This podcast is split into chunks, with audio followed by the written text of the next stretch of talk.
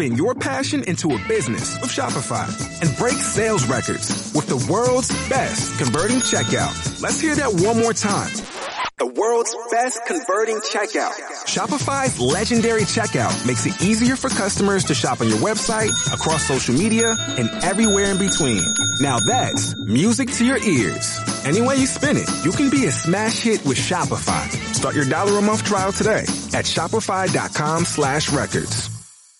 Hola soñadoras, soy Celia de A Realidad Tu Idea y retomamos el podcast para emprender con alma con este nuevo capítulo donde vamos a responder preguntas de mi comunidad que han ido dejando a través de un formulario que compartí con ellas después de la campaña del Love Friday.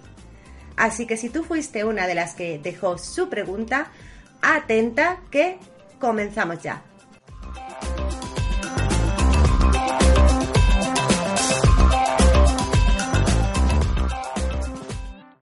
Tenemos a Lupe que nos preguntaba cuál debe ser la mentalidad de un emprendedor. Te comento las cualidades que para mí son imprescindibles a la hora de emprender. Una de ellas es el compromiso. Vas a necesitar un alto nivel de compromiso para llevar a cabo cada una de las acciones, objetivos que te vayas marcando. La claridad. Sin claridad no vas a saber dónde estás y dónde quieres llegar y es mucho más complicado si no sabemos el punto de partida ir marcando diferentes metas.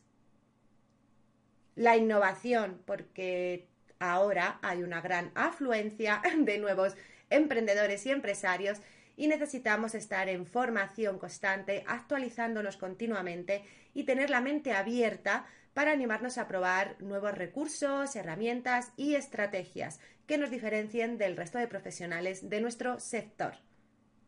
Para mí es muy importante también la pasión, que te apasione lo que haces, que lo disfrutes, que te sientas motivada, porque va a haber días buenos, días menos buenos, y sobre todo cuando empieces a tener clientes, vas a tener que estar siempre al otro lado, siempre respetando tus límites, tus valores, eh, marcando límites saludables para ambas partes, y teniendo muy claro cuáles son tus horarios, que es uno de los errores que solemos cometer al emprender.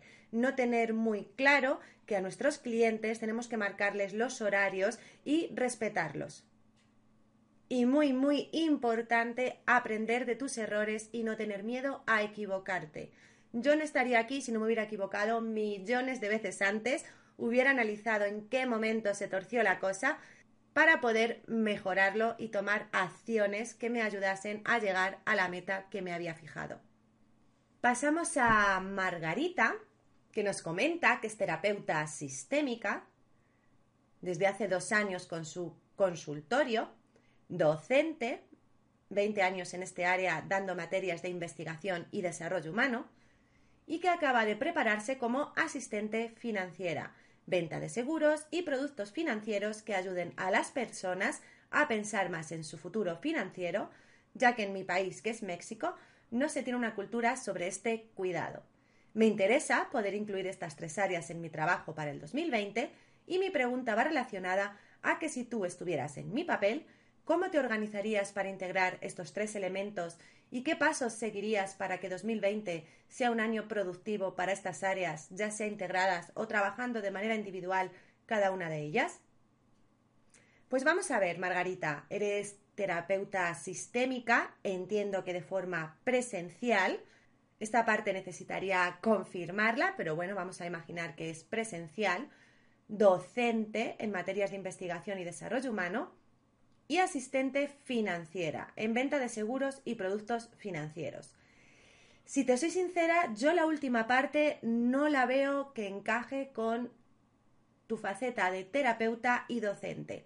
Terapeuta y docente sí que podrían estar relacionadas, podrías llevarlas a cabo dentro de una misma web para no dividir demasiado tu energía a la hora de posicionarte, pero el tema de asistencia financiera, si fuera tipo coaching, pues tal vez sí que podrías encajarlo, siempre y cuando tu público sea el mismo, acudan a ti por tu faceta de docente o de terapeuta y también les pueda interesar el coaching financiero.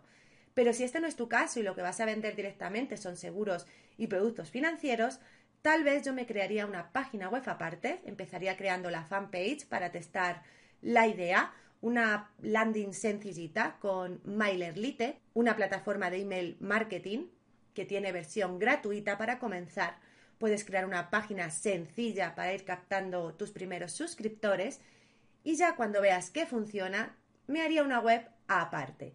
Tienes que pensar si ves algún punto en común para poder relacionarlas entre sí, pero así a simple vista, por lo que me comentas, si yo estuviera en tu lugar, crearía dos webs distintas, como he hecho yo, por ejemplo, con A Realidad Tu Idea y Mujer en Equilibrio.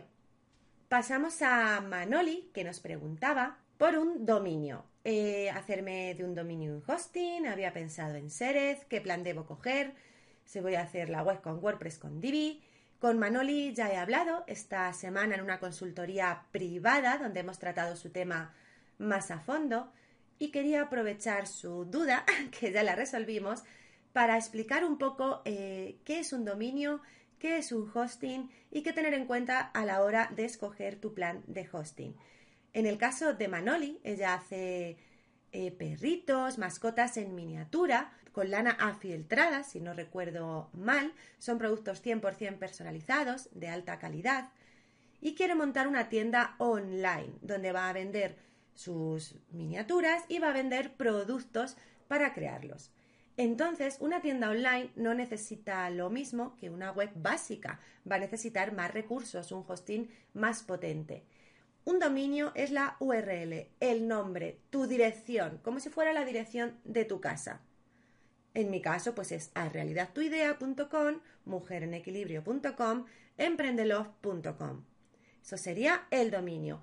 En ese dominio no va a aparecer absolutamente nada a no ser que tengas un plan de hosting.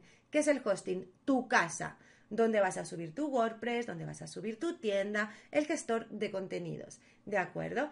Entonces, lo que le recomendé a ella es que primero hablase con todos los proveedores de hosting que tuviese ya en contactos. ¿Por qué? Para que les cuente el tipo de plataforma que quiere crear. Si es una plataforma sencilla de una sola página, posiblemente con el plan más básico de hosting tenga más que suficiente. Luego puedes ir haciendo upgrades sin problema. Pero como ella va a crear una tienda, va a necesitar un hosting pues con más espacio. No es lo mismo tener un piso en Madrid de 40 metros cuadrados que una finca en el campo, ¿vale? No te cabe lo mismo dentro. Pues esta sería la similitud. Así que si tú estás en la situación de Manoli, puedes escribirme por privado y vemos tu caso en particular y cómo podemos encajarlo, o directamente puedes ver qué es lo que realmente quieres montar, cuántas páginas va a tener, si vas a hacer una tienda, eh, los productos iniciales aproximados que vas a cargar, qué recursos vas a necesitar y hablar primero con todos los proveedores de hosting que te vayan aconsejando. Puedes buscarnos en Facebook, Emprendelove, puedes encontrar la fanpage y luego unirte al grupo. Somos ya más de 10.000 emprendedoras y empresarias en este grupo de apoyo para conectar que hemos creado ya hace unos años. Y ahí puedes preguntar a las compañeras para que te den feedback sobre distintos proveedores tanto de dominio como de hosting. Pasamos a María Sánchez, que nos preguntaba cuáles serían los pasos a tener en cuenta cuando se cambie una web de una nueva hecha con Divi. Vale, aquí tenemos que tener en cuenta varias cosas. Tú cuando instalas Divi, lo que realmente estás haciendo es cambiarle el traje a tu web, la parte visual. No vas a perder los contenidos, ni de las páginas ni de las entradas. Al activar Divi, lo que te va a cambiar es el diseño, vas a tener que configurar de nuevo los colores, las tipografías, así que tenlo a mano cuando entres al personalizador, al diseñador de plantillas y luego las páginas puedes ir maquetándolas poco a poco.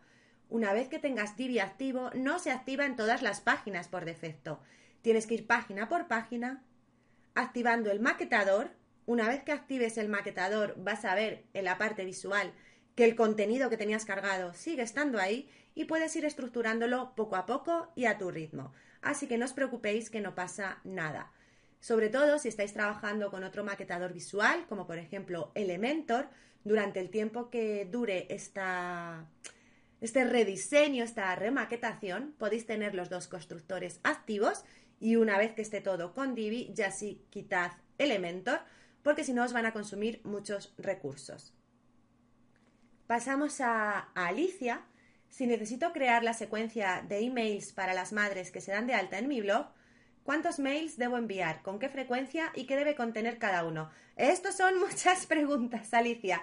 Desde luego, cuando pregunto qué deben contener, no deseo que me hagas el copy, sino que me des una idea de si debo repetir o hacer preguntas o recordatorio, me explico. Vale, vamos a ver lo básico. Lo básico es la secuencia de bienvenida. Estas personas que se dan de alta en tu blog, sobre todo si te acaban de conocer, van a querer saber quién eres tú. ¿Qué es lo que haces? ¿Para qué lo haces? Tus valores, tu filosofía. Sobre todo eh, si ofreces servicios de coaching, pues van a querer estar en conexión, en sintonía contigo. Así que en el email de bienvenida, además de entregarles el regalo, yo hablaría un poco de mi propuesta de valor, de qué puedo hacer por ellas y para qué les va a servir. Cómo vas a cambiar su vida. Luego dejaría un espacio de dos, tres días para que se vayan habituando, pongan en práctica el contenido del Lead Magnet y en el siguiente correo les preguntaría si han puesto en práctica realmente ese contenido, qué resultados han obtenido, cómo se han sentido y las invitaría a contactarme, ya sea a través de un formulario donde puedes responder las preguntas de forma general a través de tus redes sociales o que te contacten directamente y darles una respuesta personalizada. Eh, aquí tenemos que tener en cuenta, porque a muchas compañeras les pasa, que en temas de coaching un poco más personales, eh, compartir tus experiencias en grupo, sobre todo en un grupo grande donde no conoces al resto, bloquea un poco. Así que puede que tengáis más respuestas por privado, a través de un formulario incluso anónimo, o diciéndoles que os escriban a vuestro correo, que den a responder. ¿Vale? Después dejaría pasar otro par de días y ahora sí haría una selección del mejor contenido que he compartido en redes sociales, en mi blog, en colaboraciones con otros profesionales de nichos similares y que esté 100% relacionado con el contenido de este Lead Magnet que han descargado al suscribirse a tu lista. Esto les sirve para profundizar aún más en tu trabajo, ver si realmente el apoyo que ellas están buscando es el que tú les puedes ofrecer. Así que tenemos que hacer la mejor selección posible para que puedan probarlo. Sería como para testar si realmente lo que Alicia crea es lo que yo necesito.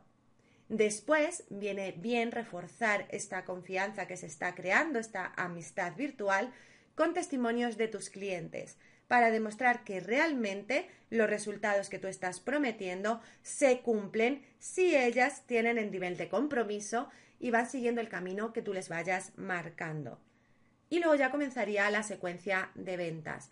De todas formas, Alicia, en la academia tenemos un taller, una masterclass que se llama Email Marketing que conecta.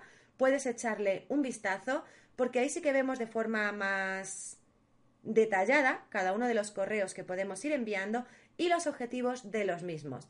Te va a servir mucho para ir creando tus propios guiones y las posibles respuestas que vas a ir dando a cada una de estas mamás que se vayan suscribiendo a tu lista. Pasamos a Pilar, cómo hacer para conseguir gente para iniciar un grupo desde cero cuando apenas comienzas. Esto nos ha pasado a todas, ¿vale, Pilar? Ahora tenemos la suerte de poder estar en redes sociales y crear alianzas, hacer networking con otras compañeras profesionales de sectores similares y complementarios al nuestro. Yo cuando comencé las redes sociales no estaban tan en boom y tuve que comenzar pues haciendo SEO, ¿vale? Cuando haces SEO, posicionamiento web, los resultados tardan un poco más en llegar. La forma más rápida de iniciar un grupo, empezar a meter gente es haciendo ads, o sea, publicidad tanto en Facebook como en Instagram como en Google. Si entráis a, realidadtuidea.com y buscáis Facebook, por ejemplo, vais a ver que hay publicado contenido tanto sobre Facebook Ads como sobre posicionamiento web que os puede servir para dar vuestros primeros pasos. Si no puedes invertir dinero en publicidad, vas a tener que invertir tiempo. ¿Cómo logramos empezar a ser visibles? Creando contenido que responda realmente a esas preguntas, a esas necesidades que tiene nuestro cliente ideal y utilizando sus palabras, que a veces nos pasamos de creativas, ponemos títulos muy enrevesados y eso nadie lo busca ni en Google, ni en Facebook, ni en ningún lugar. Así que puedes comenzar con una fanpage, incluso abriéndote, según cuál sea tu sector, una página en LinkedIn, que también está empezando a funcionar bastante bien. Y tratar de hacer tus primeros contactos. Buscar a profesionales que sean de, de sectores complementarios al tuyo, en los que tú puedas aportar valor y hacer algo juntas. Un reto, que funcionan bastante bien, un taller, un webinar. Cuando no podemos invertir dinero, tenemos que tirar de contactos y muchísimo tiempo. Pasamos a Susi Grau. A la hora de lanzar un negocio de tipo coaching, ¿qué elementos tengo que tener muy bien atados para que funcione con fluidez desde el principio? Es decir, web, autoresponder, redes sociales, copy storytelling, plan de marketing, estrategia de ventas, tal, tal, tal. Ok, Susi. Lo básico para empezar es que tengas muy claro y muy bien definido quién es tu cliente ideal, qué puede estar buscando y las distintas fases por las que va a pasar. ¿Por qué? Porque dependiendo de lo que ofrezcas, no va a necesitar lo mismo una persona que acaba de tomar la decisión de iniciar el proceso de coaching que una persona que ya hizo este proceso a lo mejor hace un año y quiere retomarlo para seguir trabajando vas a necesitar eh, tener una serie de infoproductos o de servicios clasificados por etapas. Y para esto necesitas conocer muy bien las fases por las que pasa tu cliente ideal. De nuevo os refiero a la web. Si entráis en el blog tenéis una entrada donde hablamos de el ciclo de vida del cliente ideal. Una vez que detectes las necesidades que va a tener tu cliente en cada una de estas fases, lo que solemos hacer es crear un lead magnet, un regalo de bienvenida, y lo asociamos a cada una de estas fases. ¿Cómo podemos activar estas fases en nuestra web? Puedes utilizar un test como el que yo tengo. Dentro del máster de diseño web profesional en Divi tenéis un tutorial para habilitar el mismo test que tengo yo. Si entráis en arealidadtuidea.com y pinchas en recursos gratuitos, vas a ver que hay un test para saber en qué etapa te encuentras. Si lo haces, comprobarás que los resultados te llevan a diferentes artículos que yo tengo clasificados por etapas y a descargar una checklist que sería lead magnet para cada una de estas etapas. Así tenemos cubierta la parte de segmentación. Entonces necesitas saber quién es tu cliente, qué contenidos va a buscar, qué puedes ofrecerle de forma gratuita para cada uno de estos contenidos y por supuesto la forma en que vas a llegar a ellos.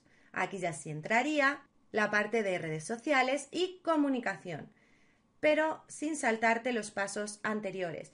Para poder categorizar tu web y crear lead primero necesitas conocer a tu cliente, sus necesidades, su evolución, el camino que va siguiendo.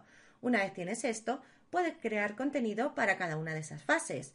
Una vez tienes el contenido creado, puedes empezar a compartirlo en tus redes sociales y en tus canales de comunicación. Vamos a comenzar la casa por los cimientos en vez de por el tejado y una vez que tengas ya todo esto montado, ya sí podríamos hablar de un plan de ventas y de visibilidad. Pasamos a Isabel. Actualmente tengo una web creada con Elementor. Estos días que he podido ver tu trabajo me encantan los diseños que haces y creo que los haces con Divi. Efectivamente, Isabel. no he trabajado con esta herramienta, no soy para nada experta en diseño web, pero me gustaría saber qué ventajas ofrece Divi frente a Elementor. Tengo pensado hacer cambios en la imagen de mi web y quiero conocer otras posibilidades. Bueno, Isabel, aquí yo creo que más bien es cuestión de predilección. Yo llevo trabajando con Divi desde que pasé a WordPress y me parece súper sencilla, súper intuitiva, muy visual y está continuamente actualizándose. ¿Qué es lo positivo de trabajar con Divi? Divi lleva su constructor Divi Builder integrado. Con Elementor tienes que trabajar con otra plantilla.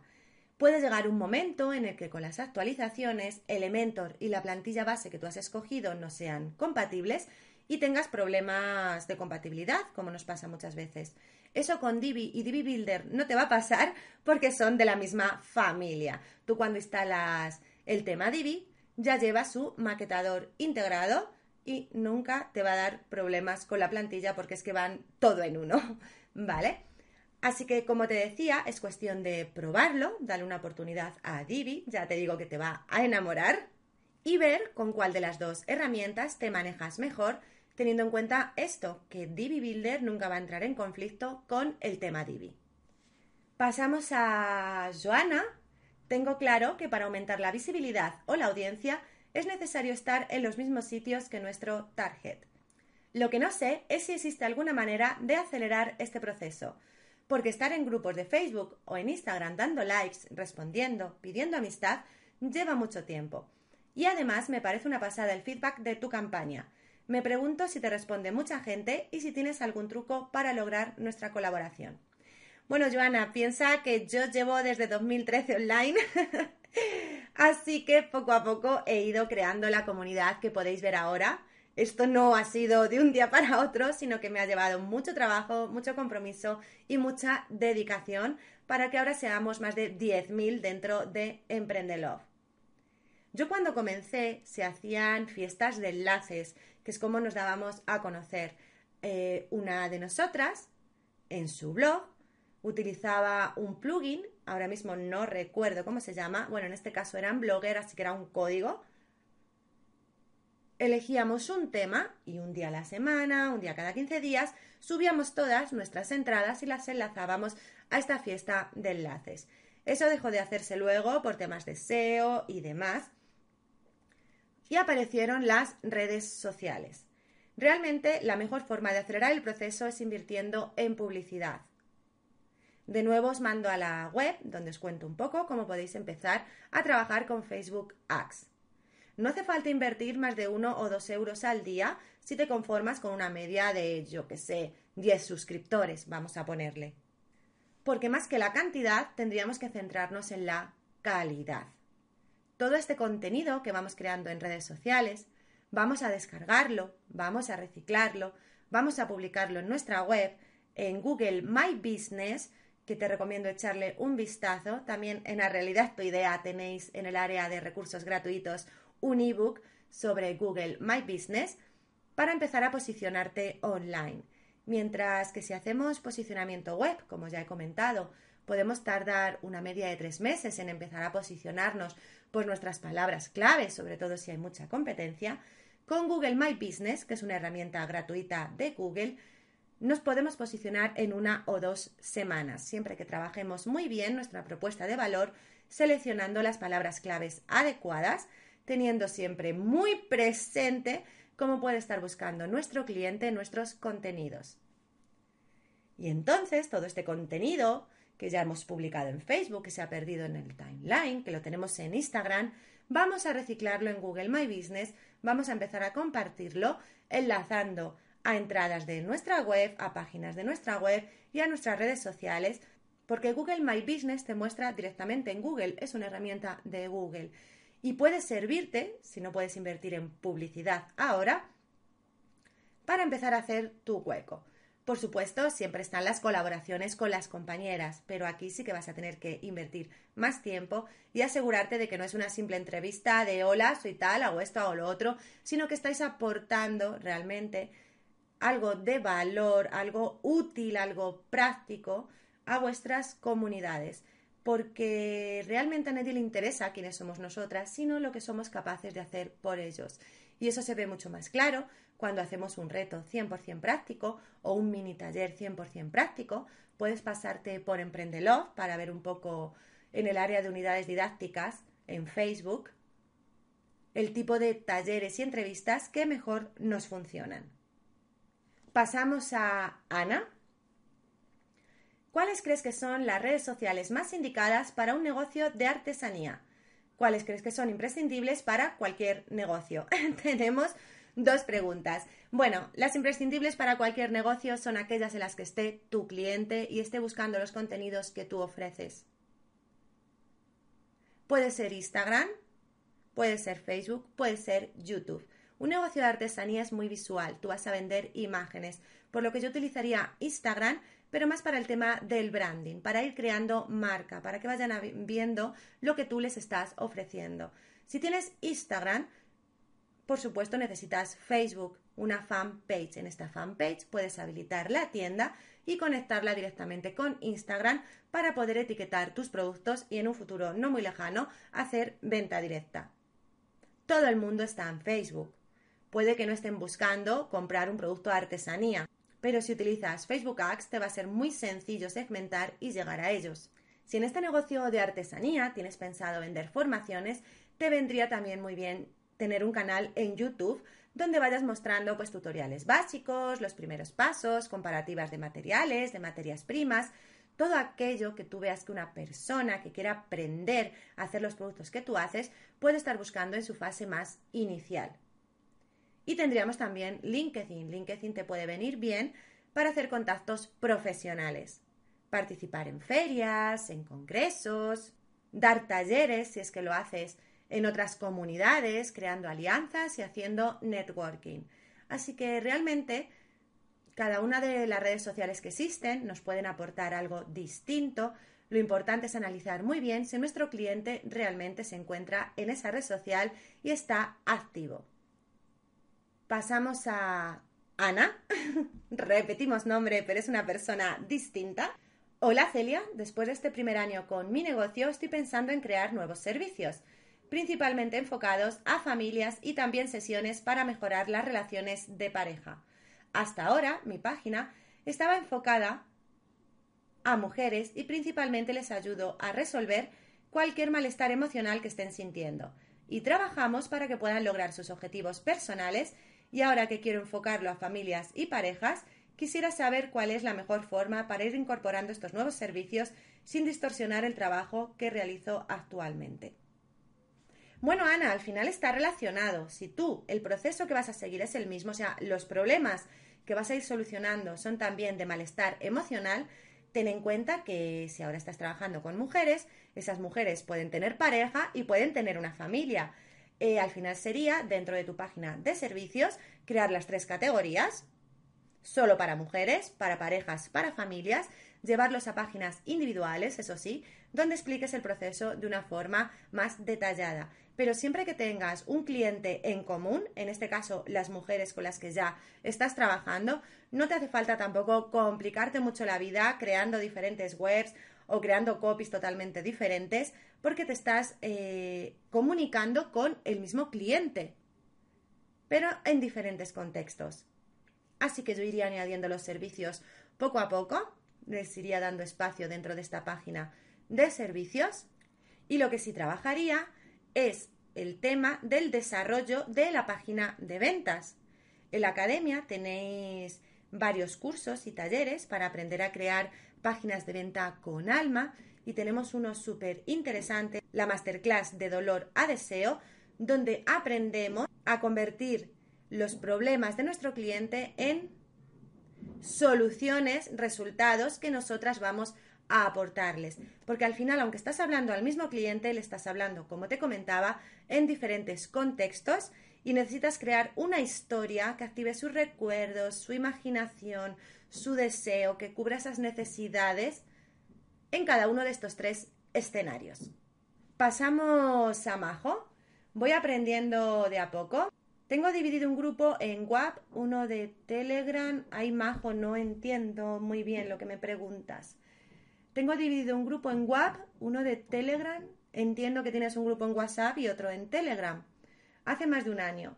En los dos coloco material distinto y una lista de envíos lo mismo. ¿No sería mejor colocar todo igual? No termino de entender tu pregunta. Entiendo, eh, supongo que tienes un grupo de WhatsApp, uno de Telegram y una lista de envíos, ¿no? y que envías cosas distintas a cada una de ellas y te preguntas si podrías enviar el mismo contenido. Por supuesto que puedes hacerlo. Yo tengo un grupo y un canal en Telegram, una lista de difusión y un grupo en WhatsApp y luego además tengo la newsletter. Sí que voy reciclando contenido, pero es cierto que priorizo a la hora de enviarlo. Por ejemplo, en la lista de difusión de WhatsApp envío solamente lo que es más, más importante e imprescindible. Y voy variando los horarios a los que lo voy enviando. Al final, lo que conseguimos al segmentar los canales de comunicación es que quien se sienta más cómoda en Telegram te siga en Telegram, la que se sienta más cómoda en WhatsApp te siga en WhatsApp. Pero tenemos que tratar de ofrecerles el mismo contenido, sea cual sea el canal desde el que nos están leyendo o al menos tratar de que el más importante no se pierda en ninguno de ellos. Así que yo sí, yo me haría un plan de comunicaciones que tenga unas mismas bases para estos tres canales y luego sí, si necesitas adaptarlo o por ejemplo en Telegram quieres enviar más cosas adicionales, sí que puedes hacerlo, pero que todas reciban la misma comunicación. Pasamos a Mar. Estoy iniciando y tengo unos talleres que quiero posteriormente vender, pero no sé si venderlos por separado, en grupo, como curso, en ebook de forma autodidacta. Son talleres de nutrición, de lectura de etiquetas, de hábitos saludables y más. Apenas estoy comenzando. Tengo Facebook e Instagram, pero como hobby. Pero quiero ya ponerlo a trabajar para generar ingresos. Ahora estoy trabajando en compartir información y para que me conozcan y confíen en mí. No cuento con muchos ingresos por el momento, así que no sé qué me recomendarías. Mm, crea un pack de cursos, es la forma más sencilla de comenzar. Ya que tienes estos contenidos creados, puedes ofrecerlos por separado a un precio y luego hacer un pack con un descuento, con algún bonus, que sean más accesibles. Cuando comenzamos, aunque el tener ingresos es importante, tenemos que centrarnos en testar la idea para obtener testimonios entonces, si tú estos cursos los agrupas en un pack, pones un precio justo, ético, accesible y consigues testimonios, vas a poder ir adaptando los precios como hacemos todas cada año en nuestra revisión anual. Miramos qué ofrecemos, qué asistencia damos, qué valor aportamos, los resultados que se van obteniendo y así fijamos el precio para el nuevo año de acuerdo a la subida general. Pero para eso necesitas tener a personas dentro de tus cursos. Entonces, eh, si ya estás creando contenido, si ya estás creando comunidad, cuanto antes empieces a vender, mejor. No tenemos que esconder la ayuda que tenemos de pago, porque al final cuando pagamos por algo tenemos más compromiso y no nos olvidamos tanto de ellos como cuando es algo gratuito que hemos descargado y lo dejamos en una carpeta de nuestro ordenador. Así que yo lo vendería tanto por separado como en formato pack. Vamos a ir ya terminando Tampoco quiero alargarme mucho. Tenemos a Mary. ¿Cuál es el hosting que recomiendas y qué app usas para organizar las citas desde la web? De nuevo son dos preguntas. Os comenté que solamente una porque si no nos alargamos mucho. Bueno, yo trabajo con Dominio, con dos Os. Llevo con ellos desde el inicio, desde que empecé con WordPress. Tienen una asistencia al cliente maravillosa y no, no soy afiliada. De hecho, creo que no tienen programa de afiliados pero a mí me han salvado la vida y la de mi negocio en infinidad de ocasiones. Recuerdo un lanzamiento en 2016 de marcas con alma, cuando empecé a utilizar esta coletilla de con alma, que ahora está en todos sitios, Dios mío, pero bueno, eso es otro tema. Se me cayó la web en pleno lanzamiento y fueron capaces de levantármela un sábado por la noche. Además, he tenido algunos ataques recientes que redirigían mi web a una casa de apuestas en línea y también me lo solucionaron de forma súper rápida y eficiente. Así que si tengo que recomendaros a alguien es a doominio.com. Y para organizar las citas desde la web yo ahora estoy utilizando Calendly, pero tienes un montón de opciones. De hecho, si entras a la academia vas a ver que hay un mentoring que se llama sesiones estratégicas que ahí os cuento el paso a paso para ofrecer pack de sesiones, cómo crearlos, cómo venderlos, cómo promocionarlos, cómo empaquetarlos, cómo hacer el proceso para que te reserven la cita y vemos un montón de herramientas tecnológicas también, que suele ser el punto que más nos bloquea. Y bueno, como colofón, también os digo cómo convertir esos servicios en infoproductos, ya sea cursos, talleres, masterclass, que podéis vender en automático. Así que echadle un vistazo porque de verdad que merece la pena. Lo vais a amortizar el primer mes cuando comencéis a vender. Y terminamos con Mary, Hola Celia, un gusto. Apenas estoy comenzando mi negocio online. no he tenido mi primer cliente, invertí en un curso de diseño de tienda online, pensaba, pensaba dedicarme a ofrecer servicios de diseño web y tienda online y academia. Si no he tenido clientes ni testimonios, ¿cómo puedo conseguir mis primeros clientes? ¿Qué me recomiendas ajustar en mi sitio web para lograrlo? Muchas gracias y un abrazo. Mm, veo que me pones tu web, Mary, pero ahora mismo esto no puede ser una auditoría web porque si tengo que entrar a tu web e ir valorando lo que ya tienes hecho, estaríamos aquí posiblemente un par de horas más. Eh, de todas formas, tú estás en un proceso mentorizado conmigo, así que lo que podemos hacer en una de las mentorías es hacer una auditoría a tu web, aunque recuerdo que ya la estuvimos revisando juntas. No hace falta tener testimonios para comenzar.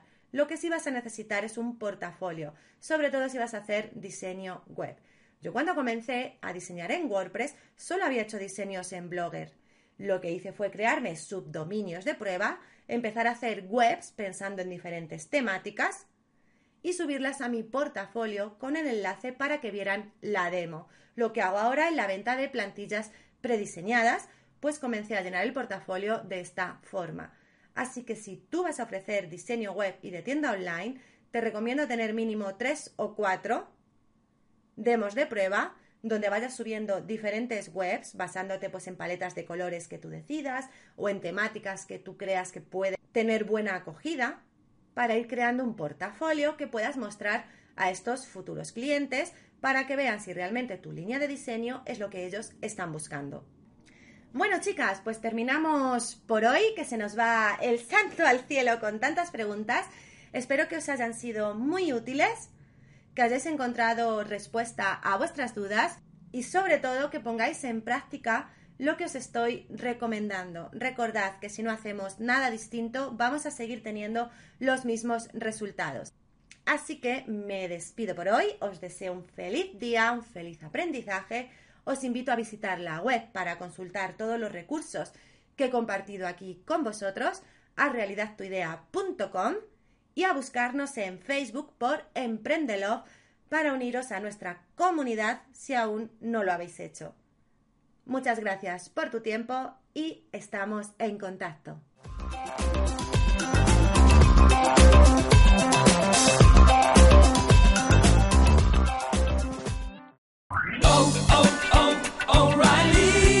¿Necesitas ayuda? En O'Reilly Auto Parts te ayudamos. ¿Necesitas algún consejo? Te aconsejamos. Nuestros profesionales en autopartes están siempre disponibles para ayudarte a encontrar lo que necesites. Excelente servicio al cliente es solo una de las ventajas que ofrece O'Reilly Auto Parts. Los profesionales en autopartes. Oh, oh, oh, Auto Parts.